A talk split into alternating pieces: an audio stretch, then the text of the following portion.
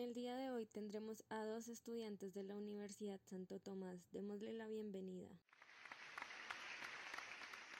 Bienvenidas, Juana e Ingrid. ¿Cómo están?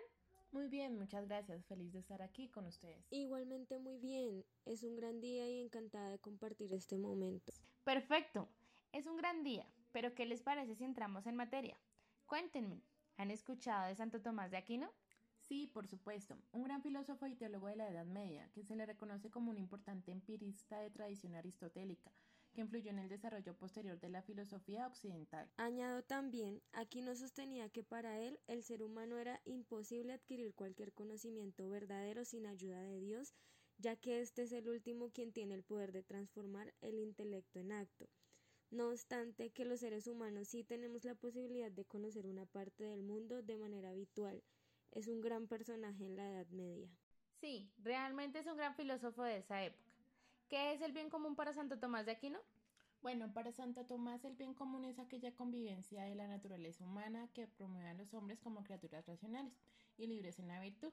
Los establece como ciudadanos responsables y los conduce como seres creados hacia Dios. ¿Qué opinión tiene sobre su pensamiento del bien común? Por mi parte, estoy de acuerdo con Santo Tomás, ya que para él el bien del hombre es la felicidad que todos estamos ordenados a encontrar, la felicidad en comunidad.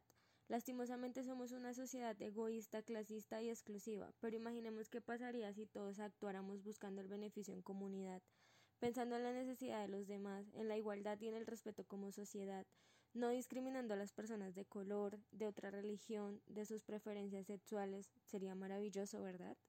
Es un gran punto de Juana, sería maravilloso, pero seamos realistas. Nunca sucederá, es triste, pero es cierto. Vivimos en un país lleno de codicia, siempre querer más que el otro, vivir mejor que el otro, tener más que el otro, aunque no lo necesitemos, muchas veces pasamos por encima del otro sin ver que lastimamos, sin importarnos. Mientras yo esté bien, no me importan los demás. La envidia nos ciega de una manera brutal. Sería magnífico que todos pudieran conocer, analizar y poner en práctica estas enseñanzas que nos dejó el alquinate. Pero claro que no. Ante todo están las ansias del dinero, para algunos porque para otros es taparse oídos y ojos y dejar que los lleven así como caballos y los otros como jinete. ¿Cuál cree que es la relación de ese pensamiento con la actualidad? Por mi parte, en nuestro país no estamos aplicando el bien común. Veamos un gran ejemplo de esto, es el tema de la pandemia mundial. ¿Cuántas personas tuvieron que dejar sus negocios, sus trabajos eh, por obligación? Realmente en las noticias y en la Internet puedes ver mucha información que ayudan, dan incentivos, etcétera, pero no es la realidad. Si nos ubicamos en los puntos más críticos de pobreza del país, realmente ellos no accedieron a estas ayudas. Muchos de, ellos no tienen la oportunidad de informarse por la zona en la que ellos viven. Y es donde el gobierno necesita entrar y verificar esto, no optando por crear una página para inscripción de estas ayudas. Lamentablemente estamos en un país donde la equidad no se ve. El más vivo es el que aprovecha la oportunidad. Es muy cierto lo que dice Juana. Creería que en la actualidad como país no se puede evidenciar ese bien común, pero tal vez lo podemos ver en la familia, si podemos ver ese vínculo de querer lo mejor para el otro y de ayudarlo a conseguir esa necesidad, de apoyarlo y guiarlo para cumplir con su objetivo. Maravilloso.